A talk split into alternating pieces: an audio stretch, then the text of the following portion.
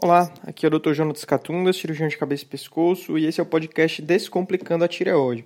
O episódio que você vai ouvir, ele foi gravado ao vivo, toda terça-feira às 8 horas, horário de Brasília, eu entro ao vivo para responder dúvidas dos pacientes sobre tireoide, sobre medicina, sobre cirurgia de cabeça e pescoço, e sempre discutir algum tema específico que é o título desse podcast de hoje. Não esqueça de se inscrever no podcast, esse é um podcast muito bom. Toda semana você vai ter vídeos novos. Se quiser acompanhar ao vivo, entre no meu canal do YouTube, é, Dr. Tireoide, para assistir o episódio ao vivo, mandar a sua dúvida e quem sabe eu consigo responder. Né? São muitas perguntas, então nem sempre dá para responder todo mundo. Então, aqui vocês estão vendo o ultrassom do pescoço, mostrando um linfonodo bonitinho, um linfonodo normal. Ele tem esse formato alongado, ele tem dentro dele, a seta está mostrando, aqui, né? O hilo gorduroso, o hilo preservado, né? Então, o linfonodo doente, nessa imagem do lado, agora deu para ver que ele é bem diferente, né? Um linfonodo arredondado, ele não é alongado. Você vê que dentro dele tem uma textura heterogênea, uma textura que parece com a do próprio câncer, né?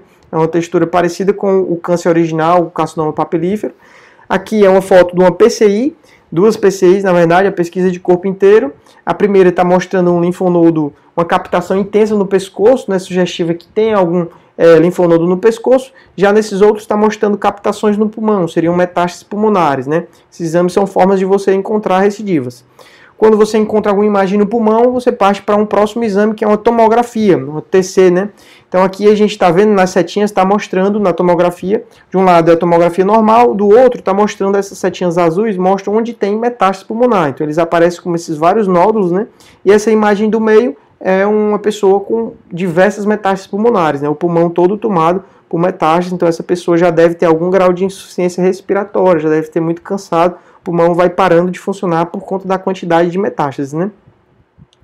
Então, o outro exame é o PET-TC. Ele é semelhante à PCI, né, que é feito com iodo radioativo. O PET-TC é feito com glicose marcada. Então, o tumor, quando ele tem um metabolismo alto, ele vai captar muita glicose, vai usar muita glicose, né, e aí vai acender no PET. São essas setas aqui azuis, são captações em metástase óssea nas vértebras, né, e nesse caso aqui, a setinha verde está mostrando que era um câncer de mama, um tumor na mama, né, que deu, deu positivo no PET. Né? No câncer de tireoide, a gente não usa tanto o PET-TC, já que a gente tem um exame que é mais específico, que é com o iodo radioativo. Então, o PET-TC ele serve para os casos mais agressivos, quando o tumor deixa de captar na, no, na PCI ou o tumor se desdiferencia, né? o tumor não produz mais tireoglobulina, vira um tumor mais indiferenciado, então ele vai ser positivo no PET, tá certo?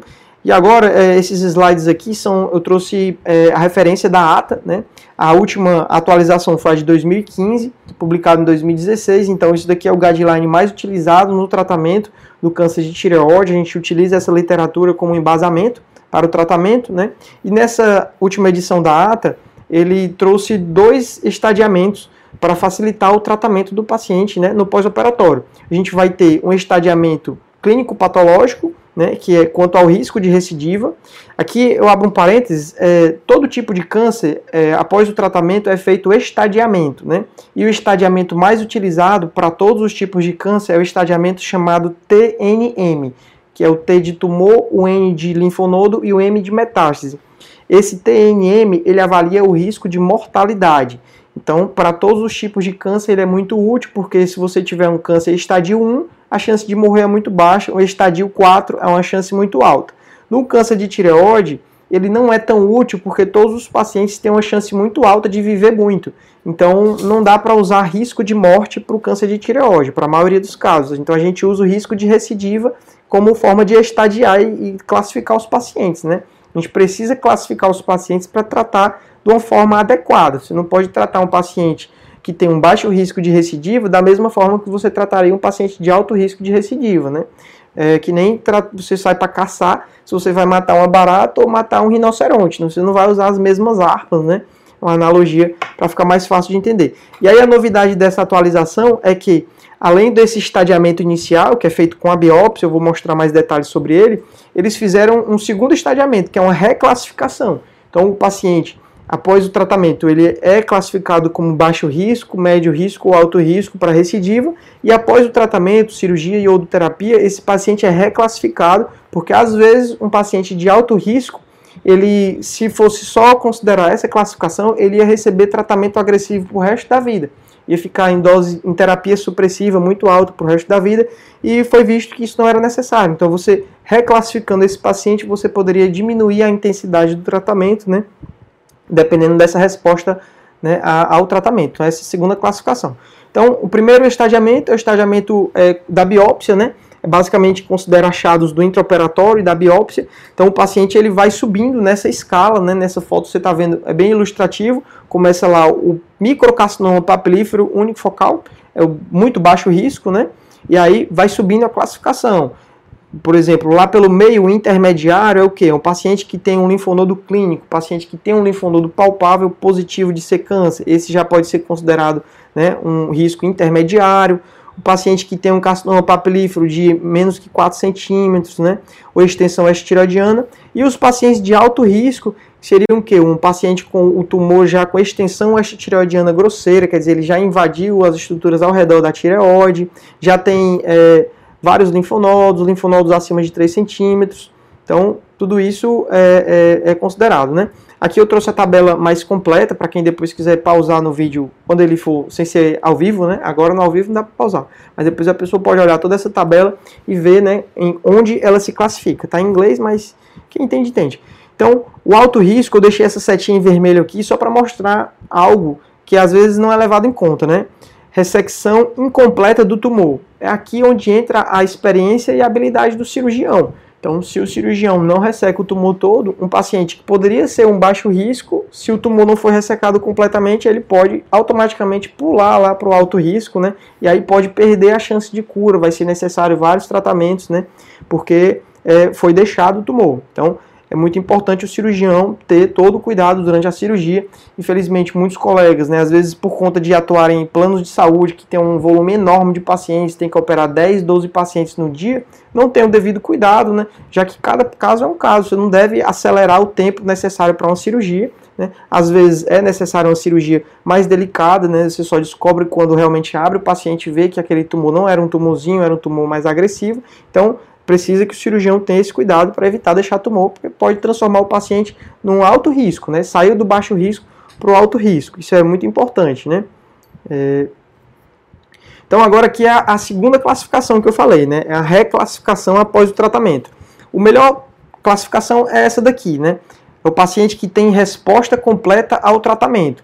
Esse paciente ele tem exames de imagem negativo, quer dizer, ultrassom, exame físico, tomografia não encontrou nenhuma evidência de doença, a tiroglobulina está zerada, quer dizer, menor do que 0,2, e a tiroglobulina estimulada, que é quando a gente solicita que o paciente suspenda a medicação, fique ali um mês sem tomar o hormônio, é, geralmente é no preparo da iodoterapia, né? Quando a gente dosa o TSH, que ele está bem alto lá, acima de 50, que é o necessário para a pessoa fazer a iodoterapia, e solicita a tireoglobulina, que esse é a tireoglobulina estimulada, ela deve estar tá menor do que 1. Então, esse paciente que teve os exames negativos, a tireoglobulina é, normal, né, quando está supressa, é menor do que 0,2, e a tireoglobulina estimulada é menor do que 0,1, menor do que 1, esse paciente é o que a gente chama de resposta completa ao tratamento, é o melhor dos mundos. Né? Então, às vezes, mesmo um paciente que era alto risco, quer dizer, que tinha metástase lateral, é um paciente que tinha extensão tireoidiana, quando faz esse acompanhamento no pós-operatório e vem dessa forma, ele automaticamente passa a ser uma resposta completa ao tratamento. Então você não vai mais tratar de uma forma agressiva como ele fosse de alto risco, né, como era no passado. Esse paciente ele tem 1 a 4% de chance de recidiva e menos de 1% de chance de morte pelo câncer, né? um resultado excelente. Os pacientes que têm resposta bioquímica incompleta são aqueles que têm exame de imagem negativo, quer dizer, ultrassom, exame físico não encontrou nenhuma doença, mas nesses pacientes a tiroglobulina é acima de 1 e a tiroglobulina estimulada é acima de 10, ou a antitiroglobulina está subindo. Esses pacientes, eles não têm doença evidente, mas eles têm alteração nos exames de sangue né, relacionados aos marcadores do câncer. Nesses casos, é, o que é que as pesquisas mostram, né? Que 30% deles vão evoluir para uma resposta completa, quer dizer, no final vai dar certo, né? 20% vai ser necessário algum tratamento adicional, uma iodoterapia, uma cirurgia, mas vai evoluir para a resposta completa. 20% deles vão desenvolver uma doença estrutural, vai aparecer um nódulo ou até uma metástase à distância, mas menos de 1% deles vai morrer pela doença. Então, também é um resultado muito bom. É, já nos pacientes de resposta indeterminada, são aqueles que também têm exames de imagem negativo, não foi encontrado nada de doença, mas a tireoglobulina ela nem está muito alterada, mas também não está zerada, está entre 0,2 e 1. A tireoglobulina estimulada também dessa forma, está entre 1 e 10. E esses pacientes são os que têm a antitireoglobulina é, positiva, né, no câncer de tireoide. Então, os pacientes que têm a antitireoglobulina positiva, essa antitireoglobulina ela meio que anula a tireoglobulina. Então, ao invés da tireoglobulina subir na recidiva, o que pode subir é a antitireoglobulina, né? Os pacientes que têm tireoidite e câncer de tireoide. Então, se ela estiver estável, é resposta indeterminada. Se a antitireoglobulina estiver subindo, pode ser uma resposta bioquímica incompleta, né? Uma suspeita de recidiva bioquímica que não apareceu ainda metástase. Eu estou falando um pouco rápido porque esse tema, esses temas aqui são muito específicos para as pessoas que já acompanham o câncer de tireoide, que já, é, já entendem muito sobre essa parte de câncer de tireoide. Para a maioria das pessoas que me acompanham no canal, a pessoa está meio perdida assistindo esse vídeo, porque realmente eu estou falando coisas bem complexas, né? Mas vou já terminar e vou já partir para tirar as dúvidas de vocês. Então, esses pacientes que têm resposta indeterminada, 15 a 20% deles desenvolve doença estrutural, vai aparecer o linfonodo, né, a metástase ou até a metástase à distância. No restante dos pacientes, 80% deles a doença vai permanecer estável ou evoluir para a resposta completa. É um resultado bom, né? Apesar de o nome indeterminado, vai evoluir para um resultado bom. E menos de 1% vai morrer pela doença. Já aqui é os pacientes que têm resposta estrutural incompleta. Quer dizer, o exame de imagem encontrou doença, o ultrassom achou um linfonodo suspeito, o, a palpação foi identificado um linfonodo, ou mesmo na PCI captou no pulmão. Então, o paciente que tem doença à distância, que tem é, doença estrutural, né, independente do valor de tiroglobulina ou antitiroglobulina, aqui quando você encontra uma, uma, metástase, né, uma recidiva, a, a tiroglobulina já não é mais tão importante, né? Ela é importante antes dessa metástase aparecer. Então, nesses pacientes, cerca de 50 a 85% deles vai continuar a ter doença persistente mesmo com tratamento adicional. Então é aquele paciente que fez uma cirurgia, um ano depois apareceu um linfonodo, operou, um ano depois tem risco de aparecer de novo e ficar aparecendo de novo. É, um, é algo que pode acontecer nesses casos, né? A pessoa vai aparecer, vai tratar, mas infelizmente é algo que pode acontecer, né? Cerca de metade deles pode ter metástase à distância e até 1% deles 11% deles pode morrer pela doença, que acaba sendo um resultado não tão bom. Mas quando a gente analisa aqui as duas, as duas curvas, né? Quando a gente olha é, o estadiamento só esse da biópsia com essa reclassificação, aqui é um gráfico, uma tabela que mostra, né? A primeira linha são os pacientes de baixo risco. Os pacientes de baixo risco, ó, entre 80% e 90% deles têm resposta excelente ao tratamento, né?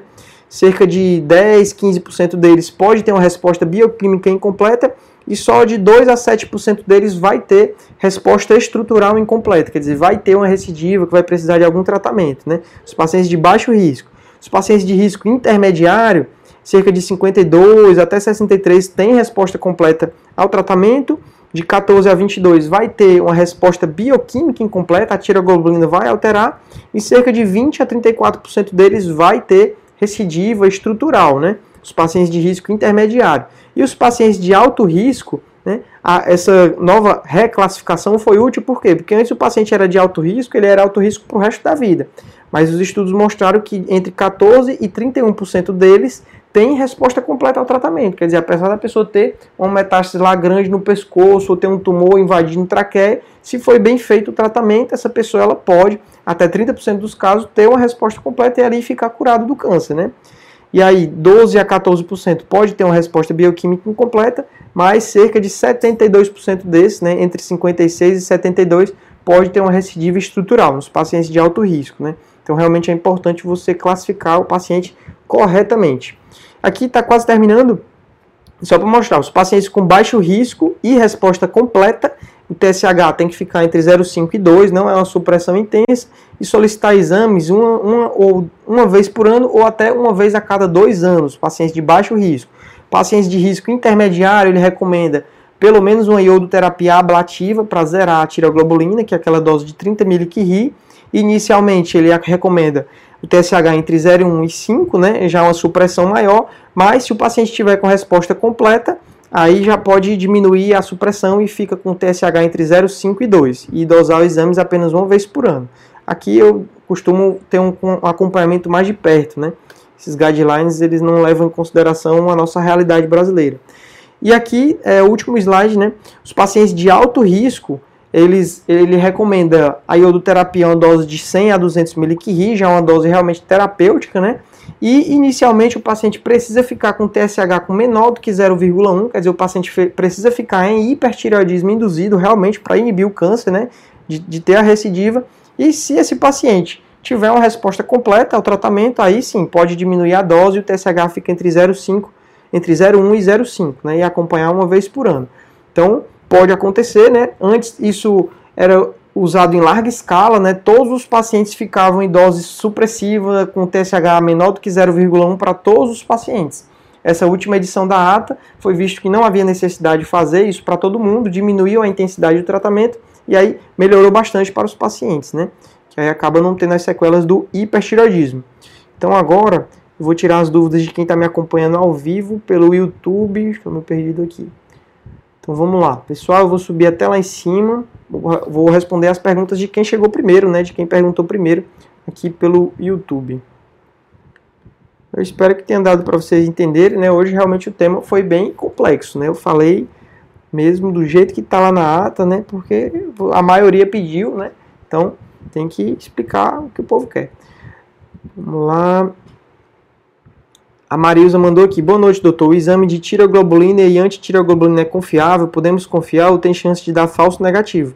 É assim, Marilza, no acompanhamento pós-operatório, né, que é quando há necessidade de dosar a tireoglobulina e a antitireoglobulina, esses exames são sim bem confiáveis, eles são bem sensíveis quanto à recidiva, né, é, mesmo se não encontrar recidiva estrutural, não encontrar uma metástase no ultrassom, no raio-x, na tomografia, a tiroglobulina e a antitiroglobulina geralmente eles sobem primeiro quando há uma recidiva, então são bem confiáveis, mas o mais importante é sempre deixar claro que não é uma medida só do exame, mas sim a curva, né? Há vários exames solicitados, a gente vai vendo ao longo do tempo como é que foi a evolução da tiroglobulina. Então é sempre importante o paciente na consulta levar todos os exames, né? não levar só um, né?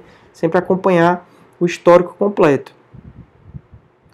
Próxima pergunta. Pergunta da Aline. Doutor, meus exames T3 e T4 vieram normal, mas de hormônio vieram alterado. A chance de eu ter tireoidite de Hashimoto ter um nódulo com Bethesda 2. É assim, o diagnóstico de tireoidite de Hashimoto é dado através dos exames dos marcadores de tireoidite de Hashimoto, os autoanticorpos, né? É o anti-TPO e a antitireoglobulina. Esses dois exames, eles mostram quando o corpo está produzindo esses anticorpos que vão atacar a tireoide. As pessoas que têm esses exames positivos, né, alterados, anti-TPO e anti-tireoglobulina, ao longo dos anos essa pessoa ela pode desenvolver o hipotireoidismo, aquele anticorpo alterado que o corpo está produzindo, ele vai destruindo a tireoide de uma forma lentamente, e aí um dia a tireoide para de, de, de produzir hormônios, né, que é o hipotireoidismo, certo? Então, boa noite, Denise, boa noite, Andréia. Marina mandou aqui, doutor, tive câncer na tireoide, agora estou com metástase no fígado, por que isso? É assim, Marina, infelizmente pode acontecer, né, todo tipo de câncer ele tem o potencial, né, dependendo de cada caso, de dar metástase à distância. Né? O tumor sofreu uma mutação que permite com que ele saia do local de origem e mande pela corrente sanguínea um tumor para se implantar em outros locais. Né? No câncer de tireoide, metástase no fígado, isso é bem raro, mas pode acontecer.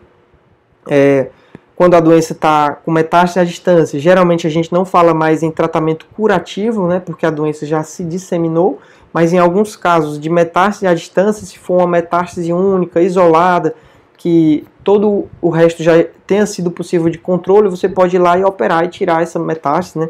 Isso depende muito do caso, mas quando é uma metástase disseminada, que nem vocês devem ter visto naquela foto da tomografia, quando estava o pulmão todo tomado, aí não tem muito o que fazer sobre do ponto de vista de cirurgia, né? Acaba indo para quimioterapia quando a doença está progredindo, tá certo?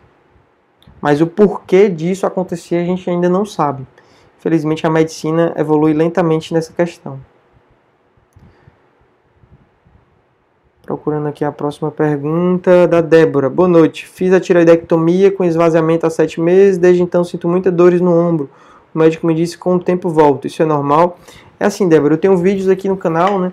No esvaziamento cervical lateral, que é quando a gente faz aquela incisão maior, que tem que ressecar os linfonodos laterais, é, é necessário dissecar e preservar o nervo acessório. O 11 pá craniano é um nervo que vai inervar o trapézio.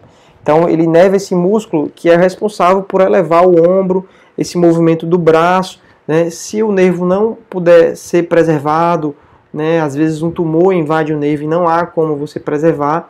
Né? É, ou mesmo se na cirurgia não, o cirurgião não tomar o cuidado suficiente acabar desvascularizando o nervo ou cortando o nervo, a pessoa vai ter a paralisia desse nervo, consequente paralisia do músculo. Aí realmente o ombro vai ficar mais caído e essa pessoa vai ter muita dor no ombro porque o ombro vai ficar caído, né? É uma sequela que pode melhorar com fisioterapia, pode melhorar com o tempo, mas isso depende muito de cada pessoa, né? Você falou que sete meses geralmente é definitivo, né? Às vezes nos primeiros dias após um esvaziamento lateral, o paciente pode ter uma paralisia que recupera após nas primeiras semanas após a cirurgia. Acho que ficou claro, né? Francilene mandou aqui: Minha mãe está com seis nódulos, fez biópsia, mas deu um maligno. No caso dela é perigoso, ela tem 64 anos. É assim, Francilene: o câncer de tireoide é uma doença que, na maioria dos casos, é um, um câncer que é fácil tratar comparado aos outros, né? A pessoa faz a cirurgia, às vezes faz a iodoterapia e após esse tratamento a doença não volta mais, consegue controlar e a doença não volta mais. Isso depende muito do tipo do câncer, mas para o carcinoma papilífero as chances são muito boas, né? Quanto à quantidade de nódulos, é assim, se forem nódulos na tireoide, não tem tanto impacto. Ah, o que importa mais é o aspecto do nódulo que veio maligno. Quando são nódulos no pescoço, metástases linfonodais, aí sim importa, né? Porque acaba mudando o estadiamento e quando o tumor sai da tireoide, já parte para os linfonodos, a agressividade dele muda, aumenta um pouco mais, né? Então pode ser um pouco mais perigoso. Isso vai depender do caso, deve ser visto isso com o médico que está acompanhando sua mãe. Pergunta do Wagner. Boa noite, doutor. Tira uma dúvida, o senhor responde para tirar dúvida. É assim, Wagner. É, infelizmente, no Brasil, consulta online não é permitido. Né? Esses últimos dias eu até recebi um convite de um pessoal que tem um site que o médico pode orientar pacientes à distância. Não seria uma consulta porque você não gera receita, nem pedido de exames, nem atestado. Eu ainda estou cogitando a possibilidade de entrar, não sei se vale a pena, né, porque não é uma consulta, você não vai examinar a pessoa, né? Mas esse tipo de atendimento ainda não é permitido, né? A outra pergunta aqui da Vanessa. Boa noite. O sorafenib funciona como tratamento paliativo? Ele não cura, né? Somente impede o, o crescimento. É assim, Vanessa. O, o sorafenib ele é um medicamento novo, né, que foi liberado recente para o tratamento é, das metástases à distância do câncer de tireoide, é muito usado para o carcinoma papilífero mais agressivo, né, quando a iodoterapia não funciona mais. A gente considera esses pacientes, Vanessa, realmente um tratamento dito paliativo né? mas não é aquela paliação que a pessoa está na beira da morte, né? é uma paliação no sentido de controlar a doença.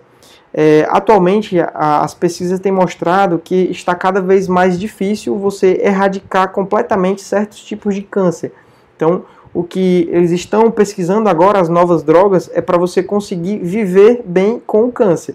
Da mesma forma que você vive com a pressão alta, com diabetes, você vai tomar um remédio que vai controlar o câncer e ele não vai crescer nem progredir. Então você vai viver muitos anos com o câncer, né? Esses medicamentos ainda estão sendo aprimorados, né? É algo que demora muito para ser é, lançado, porque uma pesquisa dessa é muito cara, tá certo? Mas é dessa forma, é isso mesmo, como você entendeu.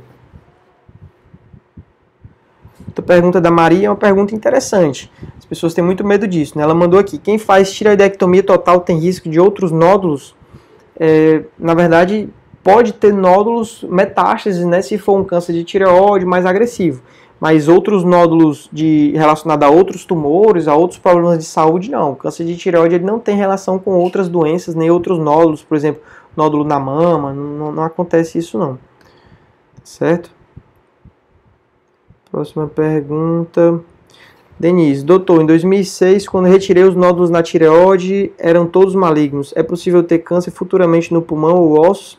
É assim, Denise, é, de 2006 para cá já foram 13 anos, né? Geralmente o câncer de tireoide ele tem um, um, potencial de recidiva nos primeiros anos após o tratamento, né? Passou 10 anos do tratamento, o paciente nunca recidivou, o câncer nunca voltou, a gente pode, pode considerar que essa pessoa está curada e a chance de, da doença voltar é praticamente zero, né? Então, é, doença, você fala câncer no pulmão ou ossos, sim, é possível ter outros tipos de câncer no pulmão ou no osso, nos ossos. Né? Se a pessoa fuma, ela pode ter um câncer de pulmão, independente do câncer de tireoide. Né? Câncer de osso é um câncer mais raro, né? os sarcoma, osteosarcomas, mas não tem relação com o câncer de tireoide. Esse de tireoide você já escapou, né? Tem que avaliar quanto ao risco de outros cânceres. Esses dois são mais raros, se a pessoa não fuma, tem que cuidar de cânceres mais comuns que acometem mulheres, por exemplo, né? Câncer de colo de útero, câncer de mama, câncer de intestino, de estômago, esses a pessoa tem que fazer o tratamento periódico para evitar, né? Às vezes a pessoa teve um câncer, escapou de um câncer, ela pode ter outros, né? Infelizmente, isso pode acontecer, mas não é que vai ter no pulmão ou ossos como recidivas. Outra pergunta da Sandra. Fiz a cirurgia faz 22 dias, agora vou fazer a cintilografia. Tenho que parar de tomar o Puran? É assim, Sandra. Você fez a cirurgia e vai fazer cintilografia por qual motivo, né? Tem que ver. Se essa cintilografia é a PCI da iodoterapia, né? Não ficou claro. Geralmente, esse, essa, essa parada de tomar o Puran é na pessoa que vai fazer a iodoterapia, para que o corpo absorva todo o iodo radioativo, né? Não ficou muito claro. Outra pergunta da Vanessa. As metástases que não captam iodo ou que perdem a diferenciação crescem mais rápido, o paciente tem sobrevida menor? É uma pergunta bem interessante, né? O carcinoma papilífero da tireoide ele é dito bem diferenciado. Quer dizer, ele é um câncer que é bem próximo do tecido normal. E nesses casos, quando ao longo de muitos anos lutando contra o câncer, a célula ela vai sofrendo mutações e vai ficando cada vez mais indiferenciada, né? Ela vai voltando a ficar mais parecido com uma célula tronco, ela deixa de produzir tireoglobulina, ela deixa de captar iodo, então ela deixa de parecer com uma célula de tireoide e fica parecendo mais com uma célula tronco totipotente que tem um potencial de replicação, de se multiplicar muito maior. Então, com isso, a gente pode dizer sim que é uma célula que tem um potencial de crescer mais rápido, de se multiplicar ainda mais, dar mais metástases, né? E o paciente tem uma sobrevida menor. Tanto é que o carcinoma anaplásico da tireoide ou o carcinoma indiferenciado da tireoide, ele pode ser considerado o câncer mais agressivo do ser humano. Ele é um câncer que a célula é muito indiferenciada. Às vezes o patologista, quando recebe uma lâmina, ele tem até dificuldade de dizer que é câncer de tireoide, que é carcinoma anaplásico, porque não parece mais nada com a tireoide, né, de tão indiferenciado que ele é. Já o papilífero normal, ele é muito bem diferenciado. Às vezes na biópsia tem médicos patologistas, em alguns casos, que eles têm, têm até dúvida de dizer se é câncer ou se não é, de tão bem diferenciado que aquele câncer é. Tá certo? Uma pergunta bem curiosa. Essa... Então chegamos ao fim de mais um episódio do podcast Descomplicando a Tireoide. Não esqueça de comentar se você ficou com alguma dúvida, se inscrever no podcast, assinar o podcast. Tem muita pessoa que escuta, mas não assina o podcast. Compartilhe, avise as outras pessoas sobre esse podcast para que elas também possam escutar e aprender mais comigo. E caso você tenha interesse, acesse o meu site doutortireoide.com para procurar como você pode ser atendido por mim. Beleza? É isso aí, vamos para o próximo.